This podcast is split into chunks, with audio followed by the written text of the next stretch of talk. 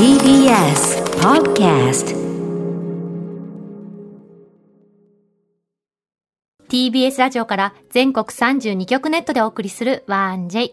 この時間は、共立リゾートプレゼンツ、新たな発見を綴る旅ノート。全国にある共立リゾートのホテルや旅館の地域にフォーカスを当て、歴史や観光スポット、絶品グルメなど、その地ならではの魅力をご紹介します。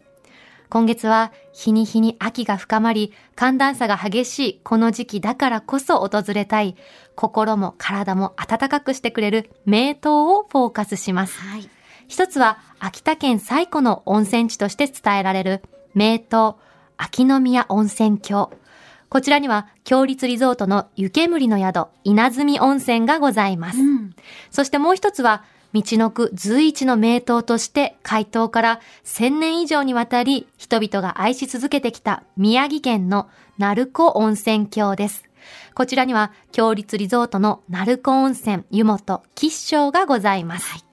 本日の旅の案内人、旅シェルジュは、この鳴子温泉とも大変ゆかりが深いというロックバンド、ロックバンド、ハウンドドッグの大友康平さんです。大友さん、どんな素敵な旅を提案していただけるんでしょうか？旅ノート、スタートです。今日の旅の案内人、旅シェルジュをご紹介します。宮城県出身、ロックバンド、ハウンドドッグの大友康平さんです。大友さん、よろしくお願いいたします。よろしくお願いしますよろしくお願いしております。もう変わりなくて本当にいやいや、もう本当に、元カリアさんもね。本当に9年ぶりですからね。初の共演が9年で、あ、そっか。そうそう。私たちは NHKBS ドラマのそこをなんとかっていう弁護士のね、ドラマで共演させていただいて、私は元キャバ嬢の新米弁護士で、もう超、海星楽子ですね。はい。で、私がその弁護士事務所の社長というか、所長の菅原さんというそう、ことで。菅原先生、はい本当に優しくて、それパート1が2009年で、はいあ、違う、2012年で、パート2が2014年だから、今は21年ですから、7年7年ぶりですって、大友さん。でももうね、7年とか経っちゃうんです早いね。ですね。うん。結構あのドラマはね、あの、コアのファンの人が多くて、うん結構俳優さんで、ああれ面白かったねってえ、いう。反響ありました？ありました、他の現場で結構有名な俳優さんで、えいや、大友さんあれ面白かったですよねって言われて、それが一番嬉しいですね。嬉しいですよね。では早速まずは大友さんのプロフィールをご紹介いたします。改めてご紹介しますね。大友さんは1956年、宮城県塩釜市のご出身です。東北学院大学在学中に学校のお仲間とハウンドドッグを結成されました。軽快なロックンロールと重厚なバラードを武器に、1985年にはフォルティシモが大ヒット。その後も数多くの楽曲を生み出し、武道館15日連続公演や東日本大震災の後も復興支援チャリティーソングの配信など日本のロック文化を牽引されてきました。そして俳優として映画やドラマに出演するほか、最近ではモノマネ芸人のレパートリーになることも多く、バラエティでも大活躍されていらっしゃいます。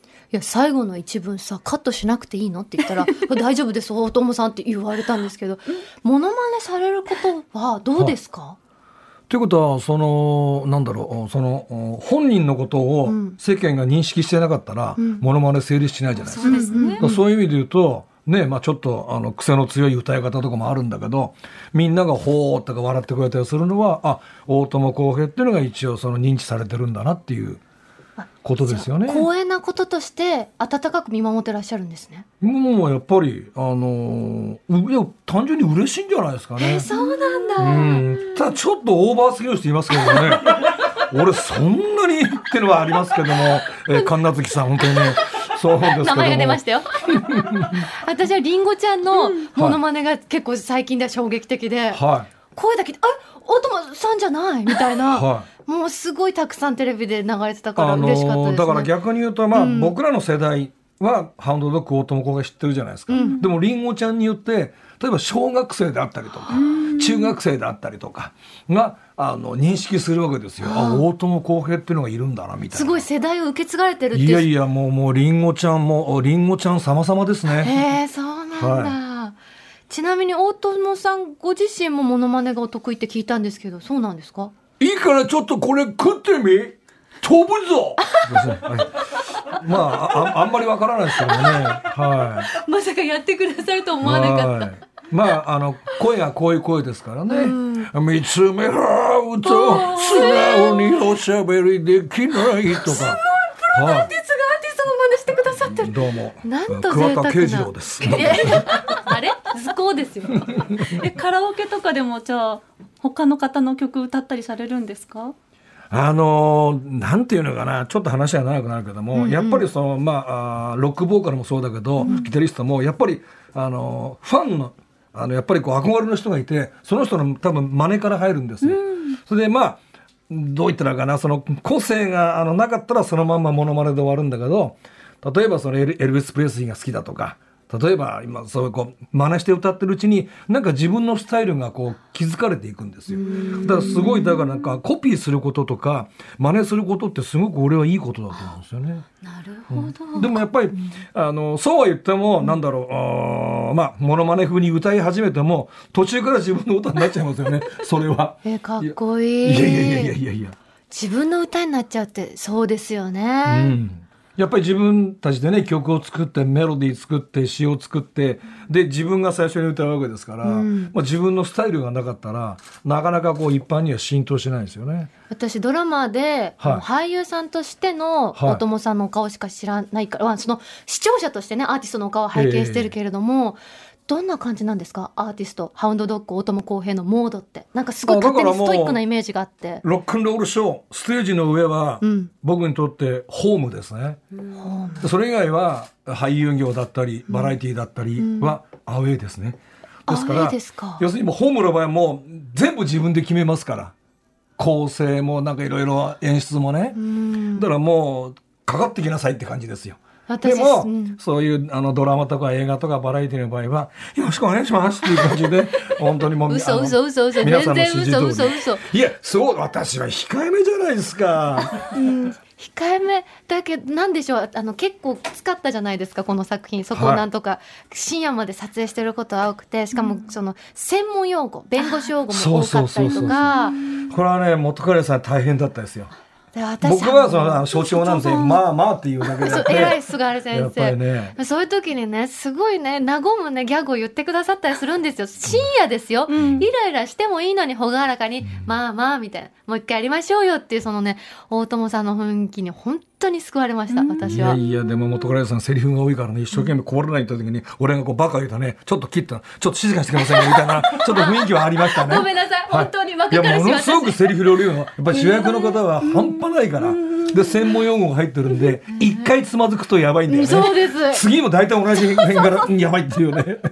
そういう。でもね、あの、逆にきつい分だけなんか思い出に残るし、あの、今から思うとあの楽しかったなっていう、本当にきついスケジュールだったもんね。朝から晩までね。はい、本当に大変でした。うん。うん。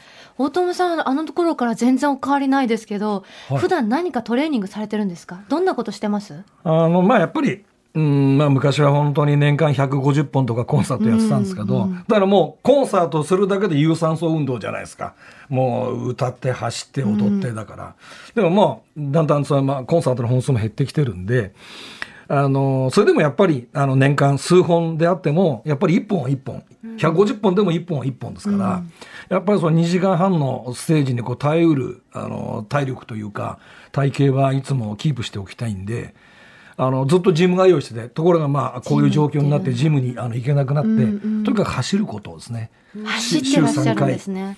8キロぐらい走って週3回、うん8キロ、うんあやっぱしやってるんだ。で、まあ、ジムだったらそのままこう、あの、サウナに行っていい汗かくじゃないですか。うんで、まあ、ちょっと今ジムもあの行きづらいんで、で、自宅であの、お風呂を沸かして半身浴ですね。へえ。だから、あの、サウナって割とこう、無理やり汗を出す感じがあるけど、うんうん半身浴って、まあ、じっくり、ゆっくりね、しますよね。汗が出てきてうんで、まあ、いわゆるその、読書なんですね。もういろんな人の小説が好きなんですけど、もう大伊集院友さんのブログとか素敵ですよね。本当にうん。まめに更新されてらっしゃいますよね。あのやっぱりもうファンの方との接点って本当に今ブログぐらいしかなくなっちゃいましたね昔は本当に日本全国コンサート回ってたし、えもうなんかあのラジオのレギュラーがあったりとかしたんですけど、あれが本当に唯一のこう接点と思うと本当に一生懸命になりますね。すごいな。私、大友さんの好きなエピソードで、はい1万人動員して1日やるんだったら、俺はい1000人動員するとこで10日やりたいって言ったのがめっちゃかっこいいなと思っうんていうかて。コンサートをすることが好きなんですよ。うんだからもう多ければ多いほどいいんですね。例えば1万人だったら例えばなんだろうな武道館で1万人だったらまああいろんなこう関東地方や東北地方いろんなとこから人が集まるじゃないですか。うんうんそうやったらあの君たちの街に行ってねあのライブやりたいっていうね、嬉しいよね。その近さが今形変えてブログとそうか、ですね。その柔軟性もかっこいいなって思って。本当に時事ネタ、あのそのこ時期にあった出来事に大友さんがコメントしてらっしゃって、うんうんあこんなに細かくうんいろいろ見てらっしゃるんだなってオリンピックパラリンピックもねそうですけれども近く感じられるよね。うんだから今まではぼーっと過ごしてたことがもういちいちこうこうあれですねこう気になってしょうがないですね。そうですねこれはいブログのとか思いますなんで9月こんなに始まって寒いんだろうとかね。31日まで34度あったのに、9月1日が20度前後という。またあの今週半ばから暑くなりますのでお気をつけください、ここからですね、大友さんにふるさと、宮城県の魅力についてお聞きしたいと思います。今日はですね、スタジオに大友さん一押しの宮城グルメをご用意いたしました。はい。まず一つ目、こちらは何でしょこれは私の生まれ故郷であります、宮城県塩釜市のですね、土井製菓さんのスイーツコーヒーロールですう、ね。コーヒーロール。なんとあの、うん、今声優で大活躍しています山寺宏一さんのはい中学校時代のバスケ部の同級生ということで、へーはい。え、大友さんは山寺さんと面識ありますか？まあ大学の後輩ですからね。すごい近い存在東なの。北学院大学略して東大ですから。これはもう大変な略しちゃった大変な学校ですからね。ハンドドッグが生まれたところですからね では早速いただきましょう。はいはいどうぞ。ぜひぜひ召し上がってください。中にクリームが入ってるんですねはい、そうです、そうです。大友さんも召し上がってください。このちょっと。あいい香りね本当だ、コーヒーの香りるする。いただきます。うんうんうんうんうん。うん、甘さ控えめで、うん、うん。大体あのロールケーキですとあの生クリームなんですけども、これはクリームあのえっ、とココーヒー。コーヒークリーム。ですね。美味しい。こ。の中のコーヒー。苦味がすごくいいよね。は結構大きくて、どっしりかなと思ったら、あっさり食べられちゃうね、この苦味が。上品なコーヒーロールで。これ昔からあるものなんですか？歴史は知りません。あ、はい。ごめんなさい。え大友結構長長く大友さん食べられるんで食べられてますか、うんうん。あのーまあお酒もすごい好きなんですけども、甘いもんも好きなんですね。でもまああんまり甘すぎるとちょっと苦手なんですけども、これだとなんかちょっとこう。スコッチとかあのブランデーかなんかにもちょっとこうあったりする方。なるほど。うんおしゃれに合いそう。はい。大友さんが思う、その宮城県の魅力ってどんなところですか？もうこれはもうやっぱりその四季のメリハリがバシッとはっきりしますよね。まあ東北地方はどっちかって言ったら冬が寒くて厳しいっていうのはうん、あるんですけど、あの沿岸部っていうかそのお仙台とかその辺の都市部はあんまり雪降らないんですよね。ただものすごく寒いんですけど海風が吹いて、でも例えばさ冬が寒いから春が待ち遠しくて春がすごくいいなと思うしでちょっと梅雨があったら夏バーンとなってでもこう湿度が低いんであのカラッとしたあの暑さになって。でこう秋口になると美味しいものが増えてきたりとかえ、秋口の美味しいものって何ですか？秋口はそうですね、まあ基本的に言うと、まずその宮城県っつったらその三陸沿岸で取れるまあ魚ですね。そうですよね。もう東物っていうもうマグロはもう絶品ですからね。東物？東物。あの、三陸沿岸で取れる、すごく質のいいマグロを東物って呼んでて、もう脂も乗ってて、でこう、溶ける感じですよね。これから旬なんですね、じゃあその東物は。ね。だから、でも魚は一年中、すべて美味しいですねへ。ー塩釜のご漁港で上がるやつは。で、まあ、あの、仙台牛っていう、あの、牛肉もだ美味しいですし、あの、食べ物はもう本当に最高。そしたら日本酒ですね。ああね米どころも多いですからね美味しいですよ。宮城の日本酒は。うん大友さんは、このお土産来たらね、どこに行ってほしいとかあります？おすすめの場所って。そうですね。もうあの、ベタ中のベタですけど、仙台市の真ん中にある青葉山公園っていう、ちょうど仙台市を一望できる、伊達政宗公の像の、うん向かいあたりがよく見えるんですね。まあ、あと、松島っていうのは本当に遊覧船乗ってもらって、ね、あの、あの芭蕉さんがですよ、松島や、ああ、松島や、松島やですね。それをぜひ、えー体験してほしいし、まあ、蔵王なんかも絶対おすすめだし。ですね。大友さんは学生時代その青葉山公園行ったりしました？そうですね。まあ地元に住んでるとね、東京の人に、あの、え東京とは毎週行ってますって、うん、毎週は行かないな、みたいな、そういうことだと思うんですけどね。まあ、だから、あの、なんだろう、あの、友人かなんかが東京から来た時に、まず案内しますよへね。ー仙台ってすごく、あの、まあ、なかなかこう、あの、仙台の街の大きさっていうのが、あの、普通の方だと、え、東北でしょ田舎でしょって言うけど、めちゃめちゃでかい街ですからね。ですよね仙台は。大都市ですもんね、うん仙台ですよねうんですね。大友さんにとってその宮城県の思い出の場所ってありますか？それはもうやっぱり、なんといっても、大学時代を過ごした、その、母校のキャンパスですよね。東北学院大学、あ略してえー東大東大ですけど、はい ありがとうございます。本当にまあそこでなんだろうな、あの、バンドに夢中になったり、まあ恋もしたり、まあそこそこ勉強してみたり、まあ一応あの、自慢でも何でもないんですけど、まあ一応あの、お教員、あの、免許そうだ、お持ちなんだ。えー中学1級、高校2級ですね。えー進学でしたらすぐに私は教えることができます。教科は何でしたっけ？社会です。社会いいな、はい大友さんに教えてもらったら頑張れる私。いやいやいやいやいや。楽しそうこれが教えでちょうど教育実習はね、あの日本史だったんですね。えー江戸時代の農民と町民の暮らしとですね、最もな興味があ湧かないような内容でですね。もうとにかくもう生徒の興味引くためにいろいろこう矢沢の姉ちゃんみたいに「どうも今日よろしく」とか言ってですねそうやってこう教教室入っていくんですね。もうコンサートじゃないですか。教育実習の先生がそんな風に教えてくださったらね。担任の先生にバシバシ怒られましたね。え、どうしてですか？普通にやってくださいって言われて。で、普通にやってたら生徒全然それ興味持ってくれないから。ね。もしかしたらその生徒さん今ね、こうやってご活躍な大友さんの自慢してるかもしれないですね。そうですよね。俺受けたことあるよ、大友さんの授業みたいな。そうですでももう何十年も経っても教育実習の頃のことも覚えてらっしゃるってすごいですね。それだけ真剣に取り組まれてたってことですよね、その時も。やっぱ真剣にやらないと。何事にもうね、んなんですよね。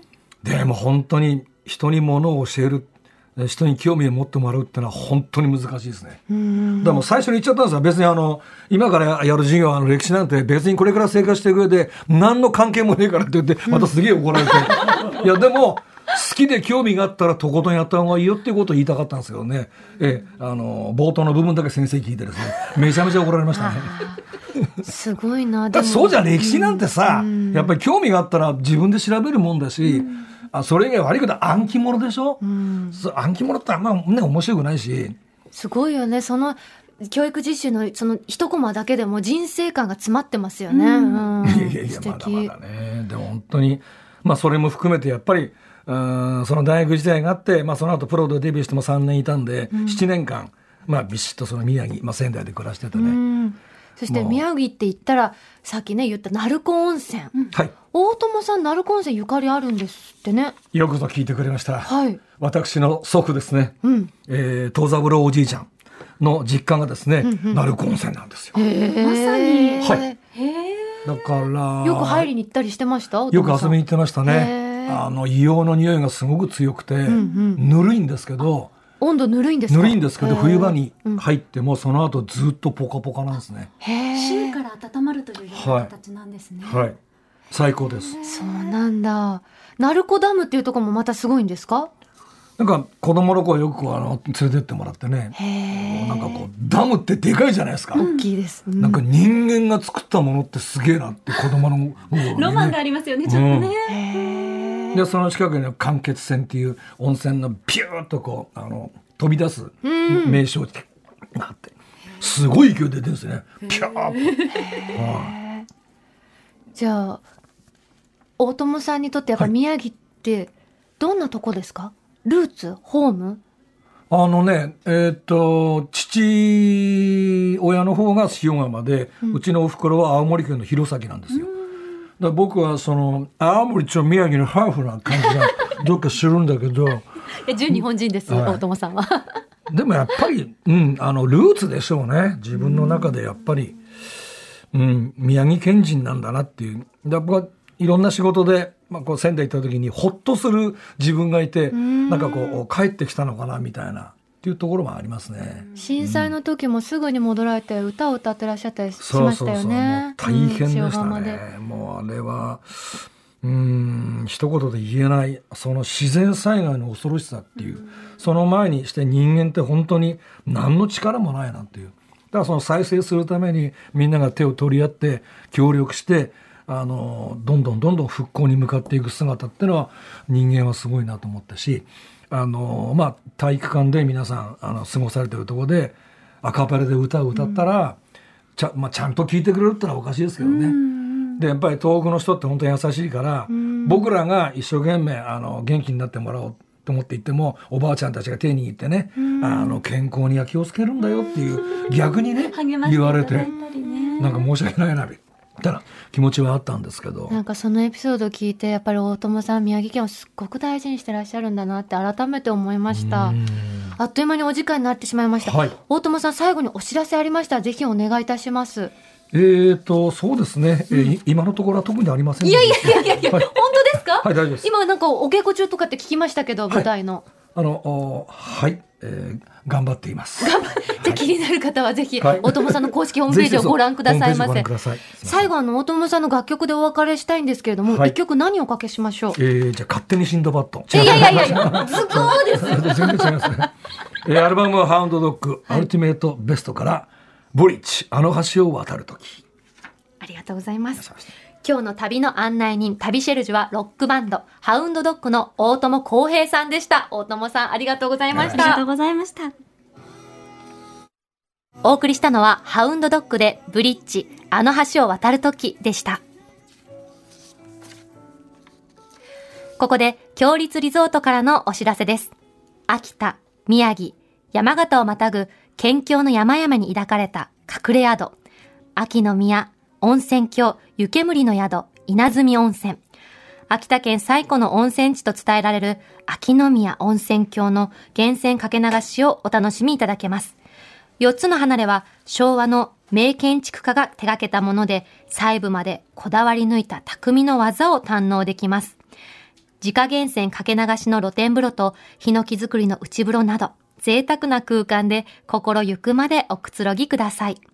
お食事は秋田の山の幸や海の幸など四季折々の懐石料理を東北の地酒とともに合わせてお召し上がりいただけます。紅葉の見頃を迎える大自然豊かな稲積温泉で特別なひとときを過ごしませんか？詳しくは、強立リゾートの公式ホームページをご覧ください。さて、ここで番組をお聞きのあなたに旅のプレゼントです。